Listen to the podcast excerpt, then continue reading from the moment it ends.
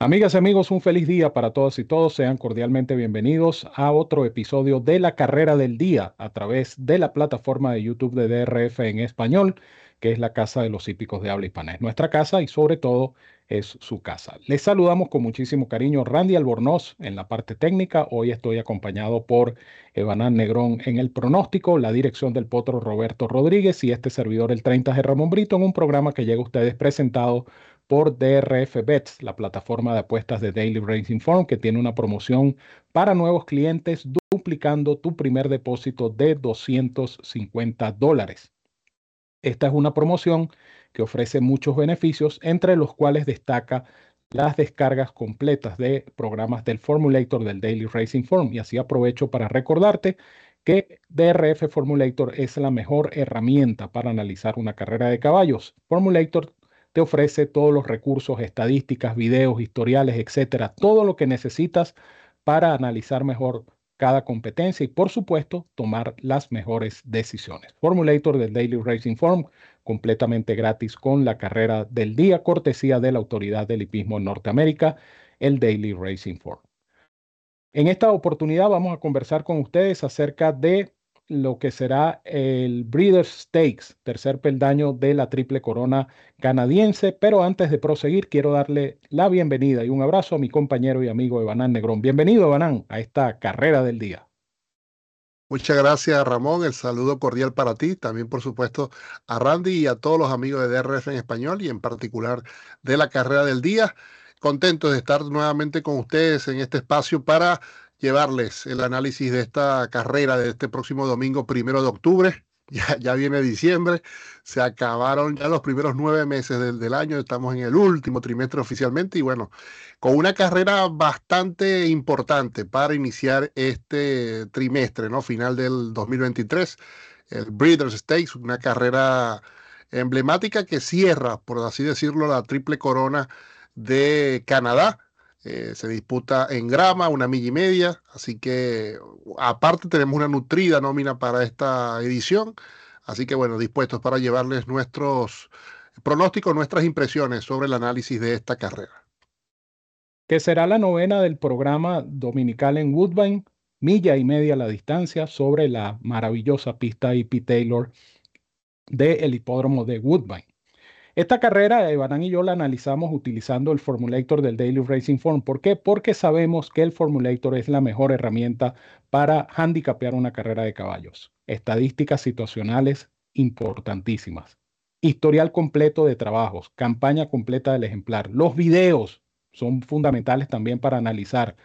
Todo esto y mucho más lo ofrece el Formulator del Daily Racing Form, totalmente gratis con la carrera del día. De tal manera que te invito a utilizar el Formulator porque definitivamente es la mejor herramienta para analizar una carrera de caballos, cortesía, repito, con la carrera del día de la autoridad del hipismo en Norteamérica, el Daily Racing Form. Hablando precisamente del Formulator, te recuerdo la promoción que todavía está vigente, donde puedes duplicar tu primer depósito de 250 dólares abriendo tu cuenta como nuevo cliente en DRF Bets. Utiliza el código promocional DRF Tal como aparece en pantalla. Eso garantiza que ese primer depósito de 250 dólares se duplique. Recibes además un bono de entrada de 10 dólares y esto totaliza 510 dólares para comenzar a jugar y ganar en DRF Bets. Si no puedes hacer el depósito de 250, no importa. Abre tu cuenta exitosamente con un monto menor, pero eso sí, utiliza el código promocional DRF Español y vas a recibir el bono de entrada de 10 dólares, que son 10 manguitos que comienzas a multiplicar en la plataforma de apuestas de DRF Bets, donde por cada 50 adicionales que inviertas, recibes créditos que puedes intercambiar por programas completos del Formulator del Daily Racing Form. Ciertas condiciones y restricciones aplican. Recuerda visitarnos en drfenespanol.com o puedes escanear este código QR que tienes aquí en pantalla.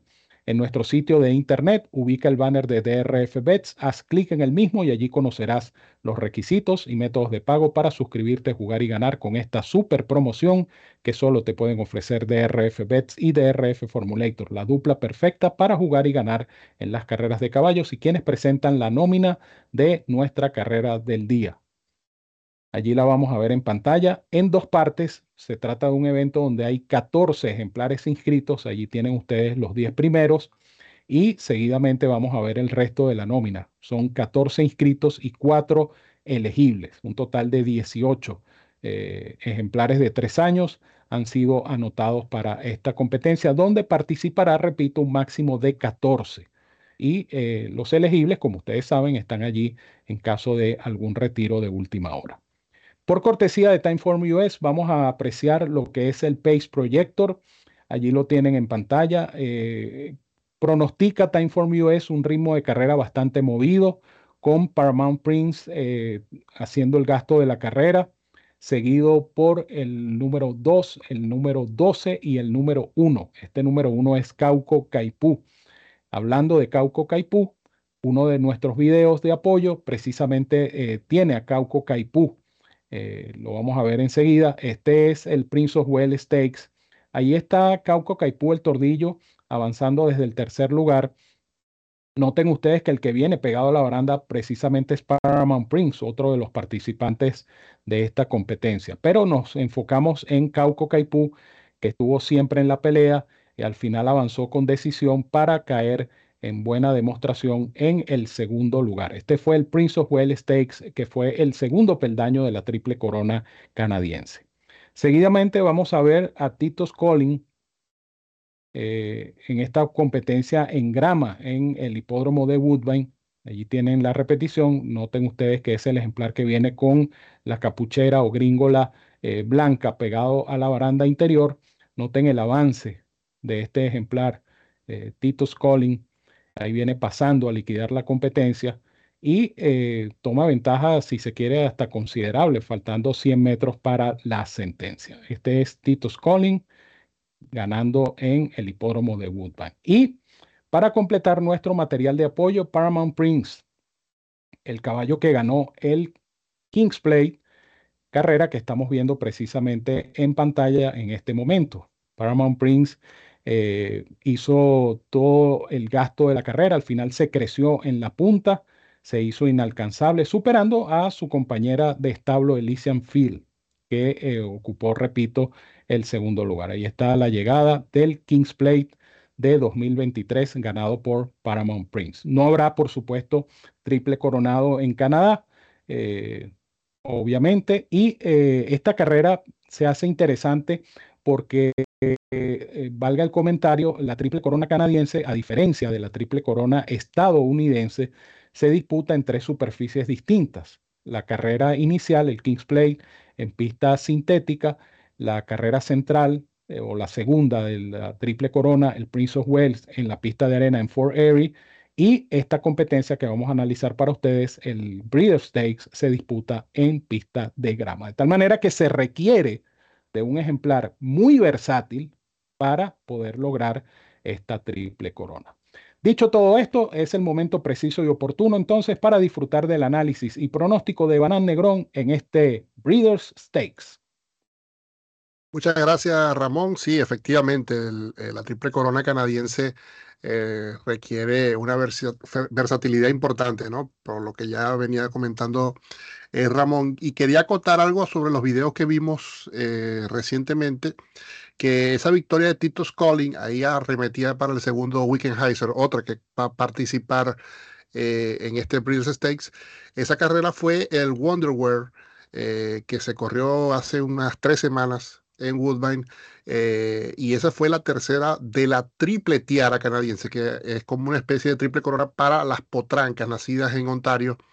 ese evento lo ganó Wonderwear en 10 furlongs, en una milla y un cuarto, y bueno, de cierta forma la, posiciona con, una de las yeguas con oportunidad quizá de destronar a los machos en esta carrera por su experiencia, repito, en un tiro similar, pues, salvando la distancia eh, y va a quedar redundancia, porque eh, evidentemente es un cuarto de milla extra lo que van a correr para este domingo, pero ella la avala, por supuesto, esta experiencia este 10 de septiembre en, en la misma IP Taylor de Woodbine, el haber ganado con esa solvencia en eh, una milla y un cuarto. Por cierto, Tito Sculling es la recomendación de nuestro director Roberto El Potro Rodríguez, está número 6, Tito Sculling.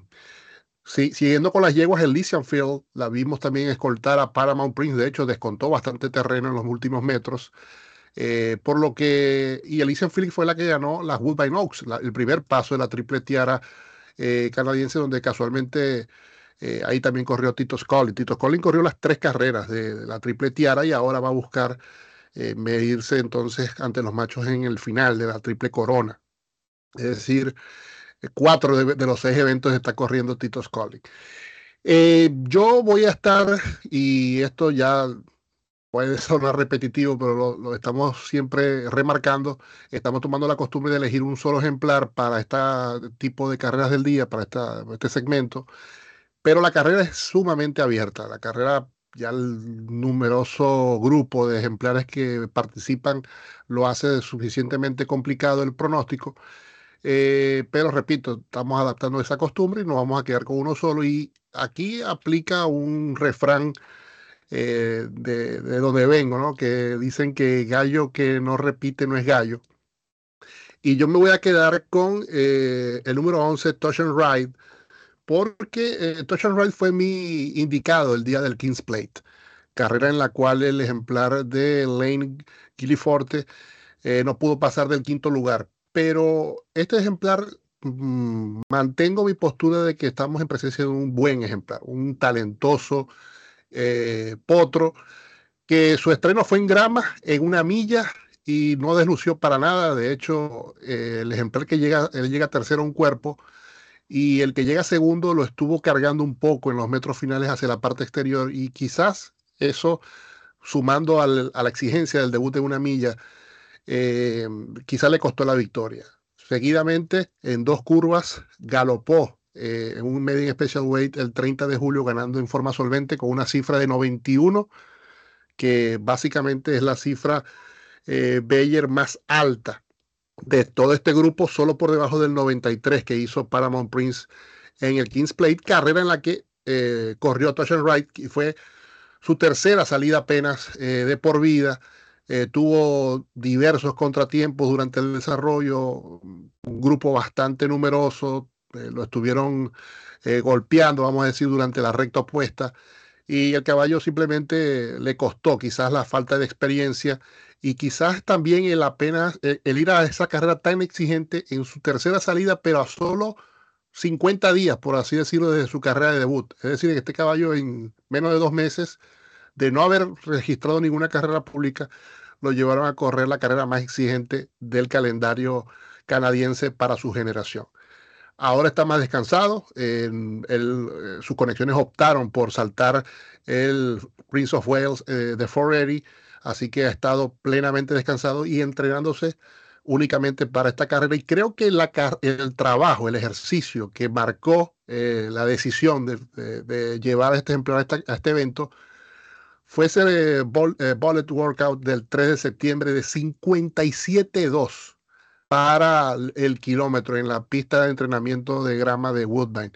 Los dos ejercicios siguientes han sido cómodos, pero creo que ese ejercicio, ese ejercicio del 3 de septiembre, el antepenúltimo de la secuencia, definió eh, la inscripción de este hijo de Candy Wright, que además de eso pasa de las manos eh, del jinete mexicano José Luis Campos a la conducción del japonés y líder del circuito Kazuchi Kimura. La carrera es realmente complicada, muchos ejemplares con oportunidad de ganar, pero sigo apelando a la confianza en ese talento que creo que puede seguir desarrollando este hijo de Candy Wright del Chief Woods Stables Limited, el 11, Touch and Ride, mi indicado para esta carrera del día. Touch and Ride número 11 es la recomendación de Banan Negrón. Vamos a ver, por supuesto, nuevamente la nómina segmentada. Allí la tienen, la primera parte de la nómina con eh, los primeros 10 anotados y la segunda parte con eh, los otros cuatro más los cuatro elegibles. Un total, repito, de 18 inscritos, de los cuales participará un máximo de 14 ejemplares en este Breeder Stakes, tercer paso de la Triple Corona. Eh, Touch and Ride número 11 también defiende mi información porque eh, hay, hay, dos factores que menciona Evanan que son para mí decisivos ¿no? en, en tomar este, esta determinación con este caballo. A pesar de que es el menos corrido, eh, con apenas tres presentaciones. Eh, el salto que pretendieron dar con este Touch and Ride fue bastante exigente. Es decir, un ejemplar que viene de ganar un Maiden Special Weight en pista sintética y de manera solvente, deciden entonces eh, correrlo en la prueba más importante. Yo me imagino que el factor tiempo debe haber influido. Es decir, tenemos un buen caballo y, la única manera de probarlo es corriendo el King's Play. Entonces, eh, el caballo sin tener ese desarrollo, digámoslo así como corredor, fue enfrentado a los que son en este momento los mejores tresañeros de Canadá. Y yo pienso que a pesar de todo, este caballo lo hizo bien.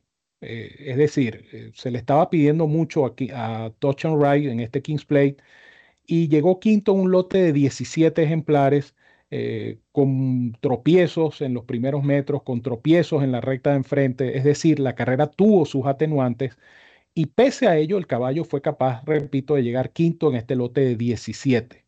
Es decir, una carrera yo diría que considerando los antecedentes del Potro, eh, me parece que es una carrera bastante meritoria.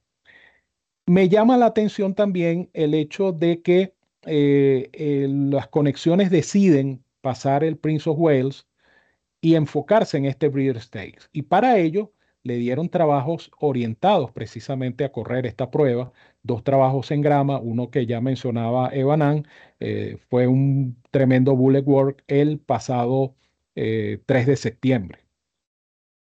Y yo creo que ese, esos dos trabajos en grama pues dejan clara la condición que tiene este, este Touch and Ride para imponerse. Este es un lote, si ustedes analizan su programa de carreras, eh, su DRF Formulator, donde todos se ganan entre sí. Uno se gana al otro, el otro se gana al otro, entre las potrancas ocurre lo mismo, unas se ganan con otras. Las potrancas han rendido bien contra los machos. Esto, por supuesto, avala la selección de Roberto, que es la potranca Titos Calling número 6. Pero es una carrera totalmente abierta y es una carrera donde estos ejemplares se van a enfrentar por primera vez a una distancia de milla y media.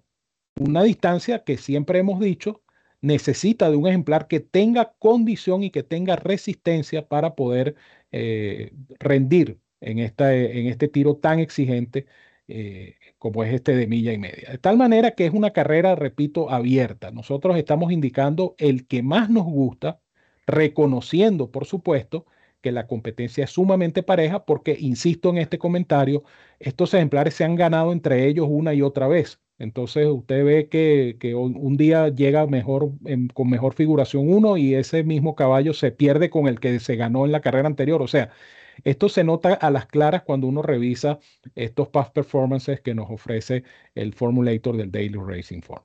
Así es que dicho todo esto y considerando el cambio de monta, eh, Kimura, que es el líder de los jinetes, que es el, el, jinete, digamos, estelar de este circuito, se queda con este touch and ride. Por algo se está quedando Kimura con este touch and ride número 11 y por eso entonces también va a defender mi selección en una carrera complicada, una carrera que va a ser muy emocionante, este Breeders' Stakes. Touch and Ride número 11, tanto para Evanán como para este servidor. Y recuerden que la recomendación de nuestro director del potro, Roberto Rodríguez, es Titos Colin, la potranca número 6. Evanán, te dejo entonces para que te despidas de nuestros amigos de DRF en español. Gracias, Ramón. Y bueno, como siempre acoto en estos casos, ¿no? Roberto da a Titus Calling el consenso entre Ramón y yo, Touch and Right, una exacta económica, eh, solo colocándoles una pequeña inversión. En caso de darse, eh, sería un dividendo realmente importante porque estamos eh, indicando dos ejemplares que no entran entre los favoritos. Hay que recordar que los ejemplares de Mark Cassie, Paramount Prince y Elysian Field, el 1-2 de el 1-2 del el Kings Plate, casualmente son los favoritos en la línea matutina para este Breeders' Stakes. Así que de, indicar esta exacta, de acertar esta exacta, eh, estaría arrojando un excelente dividendo. Súmenle a eso el bajo takeout de Woodbine y además el, numeroso, el numeroso grupo de rivales para esta contienda. Así que definitivamente es una carrera complicada, pero a nivel de apuestas muy, muy interesante la de este Breeders' Stakes de Woodbay, que por supuesto ustedes pueden eh, analizar el DRF con el DRF Formulero y luego jugar con DRF Bets.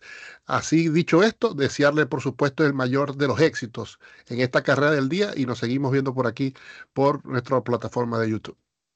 Gracias, Evanán, y gracias a ustedes, amigos, por la sintonía y por seguir descargando el formulator del Daily Racing Phone. Recuerden, es gratis con la carrera del día, tiene todos los recursos necesarios para analizar mejor cada competencia y, por supuesto, tomar las mejores decisiones a la hora de apostar. Una vez que se familiarice con el formulator, lo invito a adquirir cualquiera de los planes que ofrece, plan diario, plan semanal, plan mensual, plan anual, que tiene un porcentaje de ahorro bastante significativo. Incluso hay planes por hipódromos, de tal manera que usted tiene todo lo que necesita para analizar, para disfrutar, para jugar y para ganar con el formulator del Daily Racing Form, que, repito, es gratis con la carrera del día, cortesía de la Autoridad del Hipismo en Norteamérica, por supuesto, Daily Racing Form. De esta manera nos despedimos. Randy Albornoz, como siempre, en la parte técnica, Evanán Negrón en el pronóstico, la dirección del potro Roberto Rodríguez y este servidor, el 30G Ramón Brito, quien les dice, como siempre, los quiero mucho y los quiero de gratis. Un fuerte abrazo a todos donde quiera que se encuentren. Cuídense mucho, que disfruten de esta interesantísima e importante competencia. Y ya lo saben, nos vemos la próxima semana por acá, en la carrera del día.